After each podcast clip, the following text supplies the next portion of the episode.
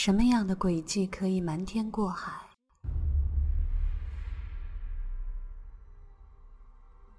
什么样的现场会让你毛骨悚然？什么样的情节会让你坐立难安？什么样的故事会让你意犹未尽？嘘，听 Catherine，听推理悬疑。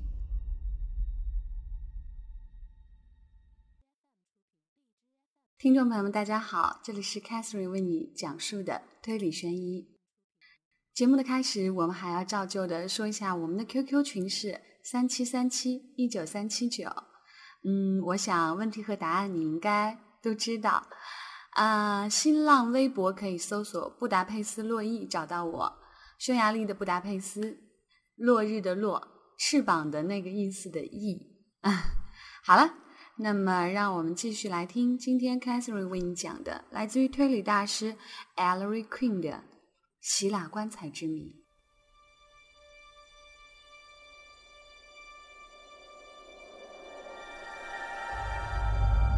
人人都知道，那是这所房子里一般闲聊的话题。卡基斯自己一点也不隐晦。至于新遗嘱嘛，卡基斯没有特意隐瞒自己准备了一份新遗嘱这个事实。我也不认为有什么理由要保守秘密。那三个见证人当然知道这件事儿，我认为他们自会在这所房子里传播开的。斯隆这家伙知道这件事儿吗？威利脱口而出。伍德拉夫点点头说：“应该说他是知道的。事实上，当天下午他到我办公室来，他显然已经听说卡尔基斯签署了一份新遗嘱，要打听这样一个变化对他有些什么影响。于是我就告诉他。”有人接替了他的位置，至于究竟是谁，除了卡基斯本人之外，好，就没人知道了。而他，佩伯眼中冒出火来，真他妈的，伍德拉夫先生，你无权这么做呀！伍德拉夫心虚理亏地说：“哎，是是，哎，佩伯尔，也许是不应该。”我在想，那位新继承人说不定就是斯隆太太。如果是这样的话，那么斯隆仍然通过他而获得收藏品总库，所以他毕竟还是无所损失的呀。哼，你瞧，这样做很不道德，太没头脑了。好吧，木已成舟，后悔也没用。那么，当你在葬礼前五分钟观看河内新遗嘱的时候，你发现新继承人是谁了吗？没有。我打算葬礼过后再打开遗嘱看的。你认准了他是原件吗？肯定是的。新遗嘱上有没有取消什么条款呢？有的。什么条款？威利疑惑的大声道：“这又是什么意思？”真叫人头痛。新遗嘱里既然包括了取消性的条款，那就表明立遗嘱者。已经决定取消此前所立的遗嘱，这意味着无论新遗嘱找到与否，有效期到上个星期五早上的旧遗嘱总归是失效了。而且，如果我们找不到新遗嘱，无从确定收藏品总库的继承人是谁，那么就应该把卡基斯作为未立遗嘱而死亡来处理。哦，老天，真是乱七八糟，一塌糊涂。那就意味着卡基斯的财产将由司法当局严格按照遗产承袭的常规来进行分配。好，我懂了。只要新遗嘱一直找不到，斯隆这家伙反正不会空手而归。卡基斯最近的亲属就是他妹妹斯隆太太。嗯，这下我明白了，干的可真够妙啊！Edmund Graver 一直像个幽灵似的。在书房里出出进进，这时候他把蓝图往桌上一丢，朝这三个人走来。怎么了，爱德蒙德？威利问道。找不到，既没有暗房，也没有密室，墙上也找不出有什么两个房间合拢处留下的缝隙，天花板和地板全都严严实实。过去的老房子就是这样的构造。妈的！，Paper 说道。布，先生，遗嘱要不是在房子里的某一个人身上的话，那我敢向你保证，他绝不会在这所房子里。可是他一定在，不在就是不在，老弟。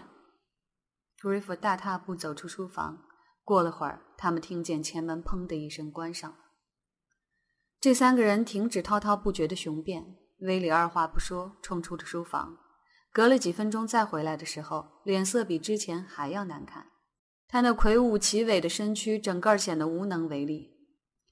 Paper，我认输了。我刚才亲自到后院和墓地去了一趟，什么也没捞着，一定是销毁掉了。你怎么看？我有个想法，不过算了吧，先跟地方检察官商量商量。威利把拳头插进口袋里，目光扫了扫战场。好吧，我被搞得精疲力尽了。你们这些人听着。这些人一直在听，然而这样无穷无尽的干等已把他们等得意气消沉。他们目不转睛地呆望着威利。在我离开这所房子期间，我要把这间书房以及后面两间全都关闭掉。听懂了吗？任何人都不准进来，任何人也不许碰一下卡吉斯的房间，连吉米特里奥斯卡吉斯的房间也不许碰。一切都保持原状。哦，另外还有一件事儿，你们要离开这所房子或者回这所房子，都悉听尊便。但是每一次进出都要接受检查，所以大家都别自找麻烦。我的话完了。呃，有谁用像洞穴里发出的声音说了话？威利慢吞吞地转过身子一看，原来是沃兹医生正向前跨步。他中等身材，满络腮胡子，像个老年的预言家。可是体格却像只猿猴，那双亮晶晶的灰褐色眼睛靠得很拢，正带了几分幽默感，打量着威利警官。你要干嘛？威利怒气冲冲，两腿岔开站在地毯上。医生笑了笑说：“你的命令对于这所房子里的任何一个常住的人都没有什么不方便，可是警官，你却不知道，这使我非常尴尬。”你知道吧？我只不过是到这儿来做客的，难道要我无限期的接受这一套倒霉规定的款待吗？喂，你是什么人？威利笨重的向前跨一步。我叫沃子，是大英帝国的公民，是英王陛下的臣属。我是个医生，是个眼科专家。几个星期以来，我一直在这儿给卡尔基斯先生治病。威利哼了一声，佩伯走到他的跟前，咬了下耳朵。威利点点头，于是佩伯说：“啊，其实呢，沃子医生，我们并不是想使你为难，也愿意不使你的那些主人为难。你完全有离开这儿的自由啊！当然了，你不会反对最后一次例行公事，也就是在你离开前，对你本人并对你的行李做一次彻底的搜查吧？反对吗？当然不反对，先生。”嗯，另一方面，哎，别走，医生，别在这个心惊肉跳的时候离开我们啊！你一直是这样善良的。斯隆太太尖叫起来。嗯，是啊，别走，医生。又发出了一个新的声音，这出自一位高大的漂亮女士的肺腑深处。她是个皮肤黝黑的豪放泼辣的美女。医生弯了弯腰，听不清他喃喃地说了些什么。于是威力粗鲁地说：“你又是谁呀，太太？”“我是弗瑞兰太太。”他两眼含有警告意味的逼视着，嗓音也变粗了。这时，绝永听天由命地靠在卡尔基斯书桌边上，果断地忍住了笑。他的蓝眼睛赞许地望着沃兹医生强壮有力的肩胛骨。“我是弗瑞兰太太，我住在这儿。我丈夫是，过去是。”卡尔基斯先生的巡回代表，我听不懂你的话。你说的巡回代表是什么的？你丈夫在哪儿，太太？这女人暗暗冒火。我不喜欢你的口吻，你无权用这样一种不恭敬的语调跟我说话。行了，大姐，回答我的问题吧。威利目光变得严厉起来。而当威利目光变得严厉时，确实是非常严厉的。他不再唧唧歪歪，怨气已经发泄完。他在他在加拿大的某个地方正在做探寻旅行。哎，我们曾设法打听他确切的地点。Gilbert Sloane 出人意外的插嘴道：“他一头黑发抹足了香油，两撇八字胡须，一对水泡眼镜，一副酒色桃须的样子。我们曾设法打听他确切的地点。最近听到的消息是，他正以魁北克为基地，跟踪追寻他听说的几张古老挂毯。我们在他最后所住的旅馆里留了言，然而至今 都未得到音讯。他大概会在报上看到 George 去世的消息吧。”也许他不看报。好了，沃兹医生，你还住下去吗？哦，既然人家要我住下去，那好吧，我乐意住下去。沃兹医生往后退去，尽量站得靠近那位颀长的弗瑞兰太太。威利暗中打量着他，然后对 Paper 打了个招呼，一起来到外面的走廊。伍德拉夫紧紧跟随，几乎踩到了他们俩的脚后跟。其余这些人全被撇在了书房里。佩伯出房间时，小心地顺手把门关上。威利对伍德拉夫说：“伍德拉夫，你在想什么？”他们俩在靠近前厅的门边转身面对着他。这位律师尖声说道：“你们瞧，刚才佩伯指责我把事情办糟了。哼，我可不想担什么风险，警官。我请求你把我也搜一下，你亲自动手吧，我还没被搜过呢，你知道。”哎。别这样吧，伍德拉夫先生，我知道一定不是。佩伯用安慰的口吻说道：“我看这倒是他妈的很不错嘛。”威利不高兴地说。他毫不客气，在伍德拉夫身上又是敲拍，又是掏挖，又是捏掐的。从伍德拉夫的脸色可以看出，他根本没有料到会受到这样的对待。而威利却仔仔细细地把这位律师口袋里的所有纸张全都一件件看过，最后。他放过了这个被搜的对象。你是清白的，伍德拉夫。佩伯，到这儿来。他们在房外找到了弗林特，这位年轻力壮的便衣正在跟记者们耍嘴皮。那群新闻记者已经走得差不多了，现在只剩下少数几个还耐着性子逗留在人行道旁的大门口。威利准许弗林特自行与后门的 Johnson 以及他派驻在房子里的女警换班休息。吩咐完毕之后。就使劲儿地挤出了大门，那些记者就像一群蚊子似的，把他和 Paper 团团围住。有什么门道吗，警官？怎么啦？哎，对我们可别那么嘴紧，你这傻瓜！哎，威利，别一辈子做个笨警察。这 你这样守口如瓶，能捞到多少外快啊？威利甩掉搭在了他阔肩膀上那些记者的手，跟 Paper 一起躲进了停在人行道上的警车里。叫我怎么向探长交代呢？他一定会敲我的脑袋。在警车蹒跚起行的时候，威利嘟嘟囔囔地说：“那个探长，Richard Queen。”警官愁眉苦脸，呆呆地望着前座司机的深红色景象。哎，我们总算是尽力而为了。现在这所房子处在被包围的状态。我打算再派个弟兄去查验一下那保险箱上的指纹，那倒大有好处。黑本这时已经泄气了，坐在那儿咬手指甲。说不定检察官也会把我大训一通的。我看我还是得死死盯住卡基斯那所房子。明天我再去转一转，看看有什么情况。房子里的那帮蠢货，如果要对我们限制他们行动的措施找什么麻烦的话，哼，傻瓜！威利说道：“第五章，身后之物。十月七日星期四上午是个平凡单调的日子。地方检察官桑普森召开了一次作战会议，也就是在这一天，Ellery Queen 正式接触到这个后来被称为卡基斯案的错综复杂的哑谜。此时的 Ellery 还是年少气盛、趾高气扬，并且他与纽约市警察当局的关系。”也还未充分明确，因而颇有点抢人饭碗之嫌。尽管他作为 Richard Queen 探长的儿子，具有一种与众不同的地位。其实呢，对于 Ellery 那种引经据典的依靠纯粹推理来解决实际刑事犯罪问题的方法，连那位老成持重的探长也带有疑问。然而，由于 Ellery 曾经根据他仍在发展中的演绎法的本领，承办过几件独立的案子，这就构成了一个先例。使他在地方检察官桑普森拉响开会警钟时，有理由冷静地判断自己必然也在会议出席之列。说句老实话，Ellery 根本一点儿也不知道 George Cargis 的死讯，更不必说遗嘱被偷的事儿了。因此，他向地方检察官提出的一些问题，其实是除了 Ellery 本人之外，每一个出席会议者都已经知晓的。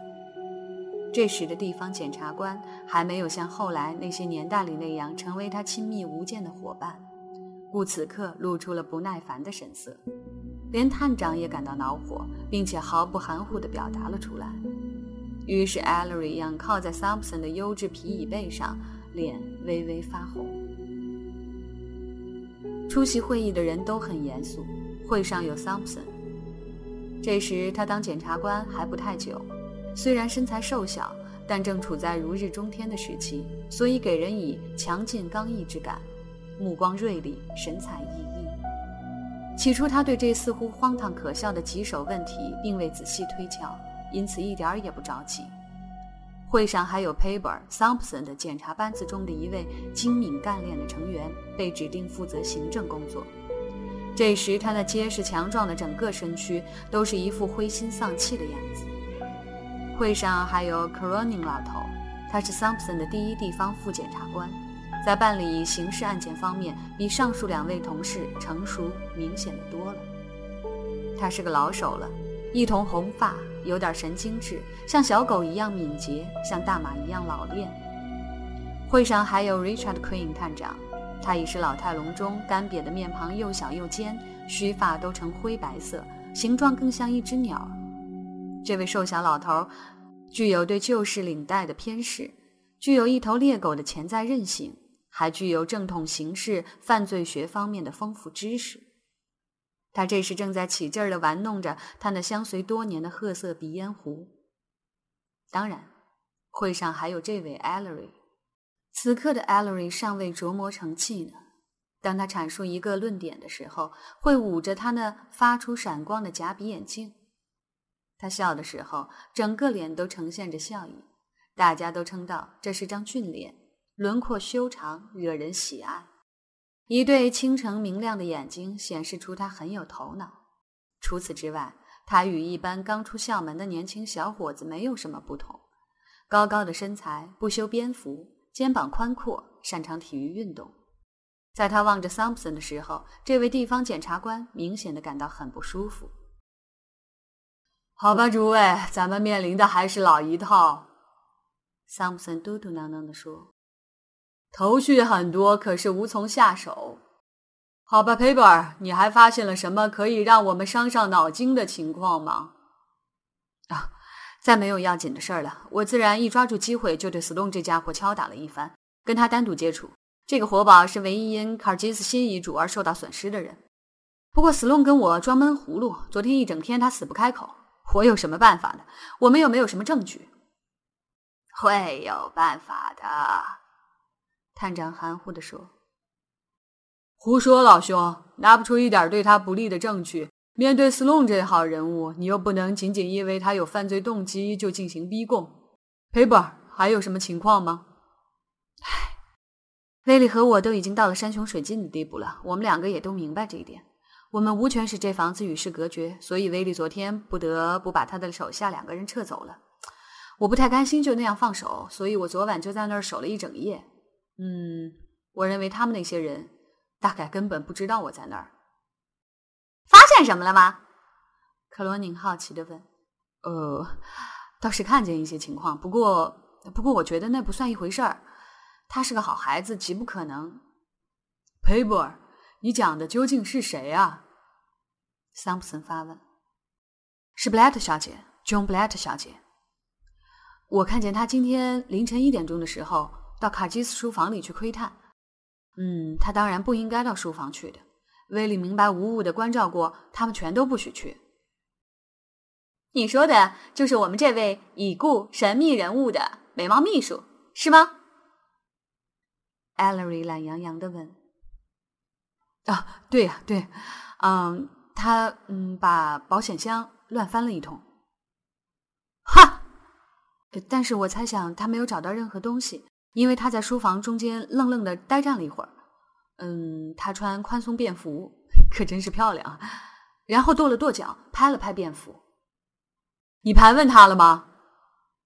没有，我没问他。我确实认为其中并无不妥之处。你看。Paper 摊开了两手，刚讲了开头，却被桑普森打断说：“Paper，你确实必须克服对漂亮脸蛋的偏爱。我看他应该受到盘问，我看他会讲出来的。真是活见鬼！你有朝一日会懂的，Paper。我还记得有一次，一个女人轻舒粉臂的勾住我的脖子，于是桑普森皱起了眉头。Paper 打算再讲些什么？但一下子脸红到了耳根，最后决定什么也不谈了。还有什么情况吗？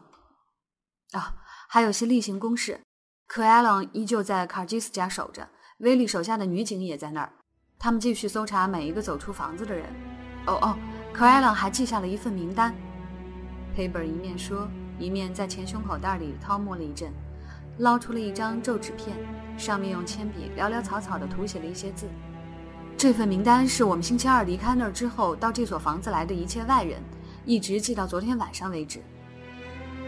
桑普森一把抓过小纸片，大声读了起来：“埃尔的牧师，摩尔斯太太，就是那个老疯子，对吧？James Knox，哦，他回国了。Clinton，Alice，Jackson，这些都是新闻记者。” Paper，这几位是什么人呢？这两个人，Robert Petrie 和 Duke 太太，这两个都很富有，是死者的老主顾来吊唁的。桑普森心不在焉地把名单捏成了一团。好吧，Paper，现在反正唯你是问了。伍德拉夫打电话来报告遗嘱失窃的时候，你自告奋勇地承办这件案子，我就把差事儿交给了你。我不想强调这一点，但你若是让布莱特小姐毫无疑问的美貌摄去了魂而失职的话，我可是要揍你的。好吧，这且不谈吧。你如今打算怎么办？嗯，有什么想法吗？佩伯忍气吞声地说：“啊，我不愿意再跟头。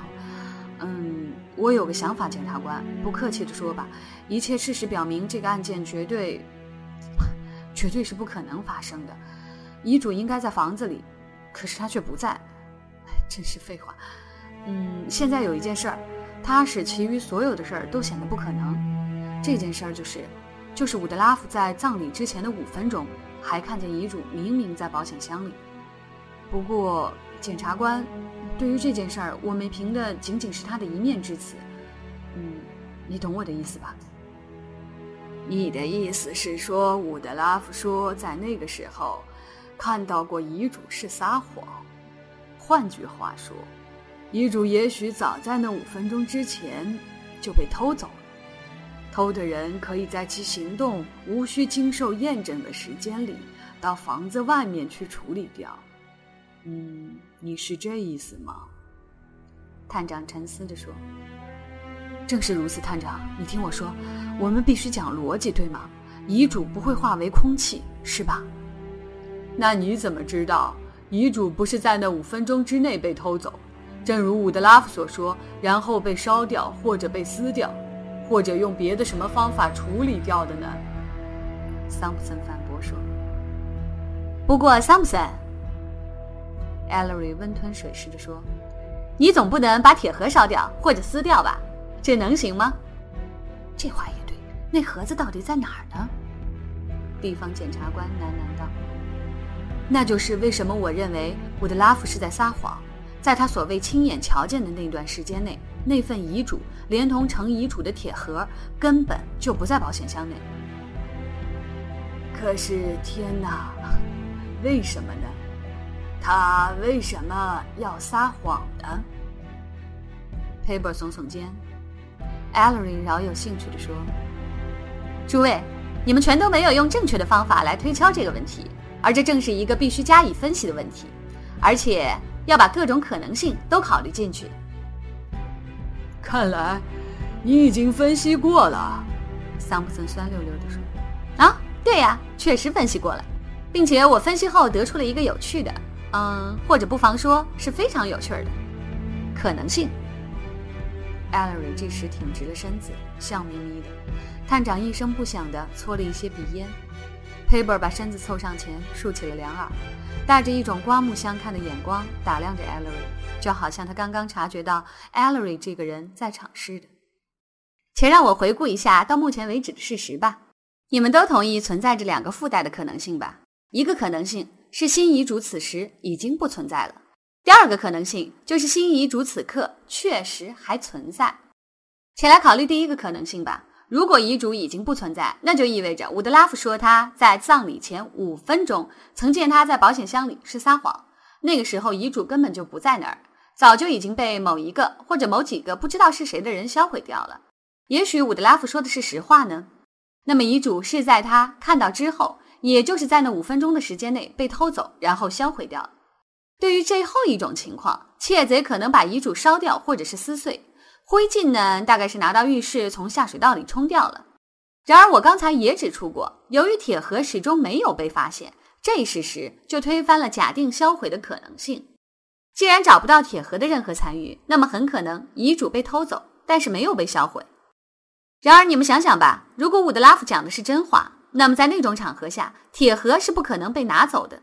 所以，我们已经在第一个主要可能性上陷入了绝境。无论如何，要是遗嘱确实已经被销毁了的话，那就毫无办法了。这话，这话大有用处，确实。哦，我的天哪，小家伙！桑普森转过身来对探长说：“这些我们都懂，请问你讲的这些话意指何为呢？”亲爱的探长。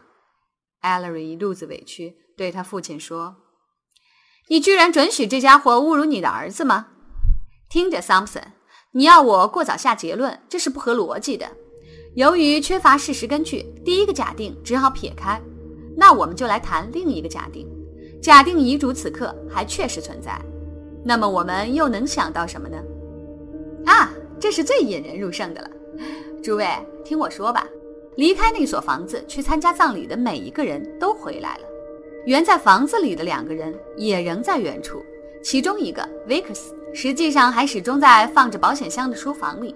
在葬礼期间，没有人进出过这房子，房子里的人以及送葬的队伍都没有机会与外面的人接触。至于说遗嘱有可能落到墓地的人的手里，但他们也是人人都回到房子里来了呀。然而，在这个房子里。在这个房子里的每一个人身上，在后院的一路上，以及在墓地上，全都找不到遗嘱。所以我要求、请求、恳求、哀求你们，回答这样一个值得深思的问题：在这次葬礼中，唯独哪一件东西是离开了这所房子，而又不再回来，并且自从发现遗嘱失踪之后，从来也没有被搜查过的呢？桑普森说：“废话，一切都搜查了，并且早就告诉过你了。我们搜的真他妈的彻底呀！你是知道的呀，小伙子。”“对呀，是这样的，孩子。”探长温和地说，“没有忽略什么。刚才在叙述全过程的时候，你难道没有听明白吗？”“哎，你们这些鲜活的灵魂呀，真所谓有眼不看。”比瞎更糟。尊敬的长辈们，确实没有忽略什么，除了那口棺材，以及棺材里卡尔基斯的尸体。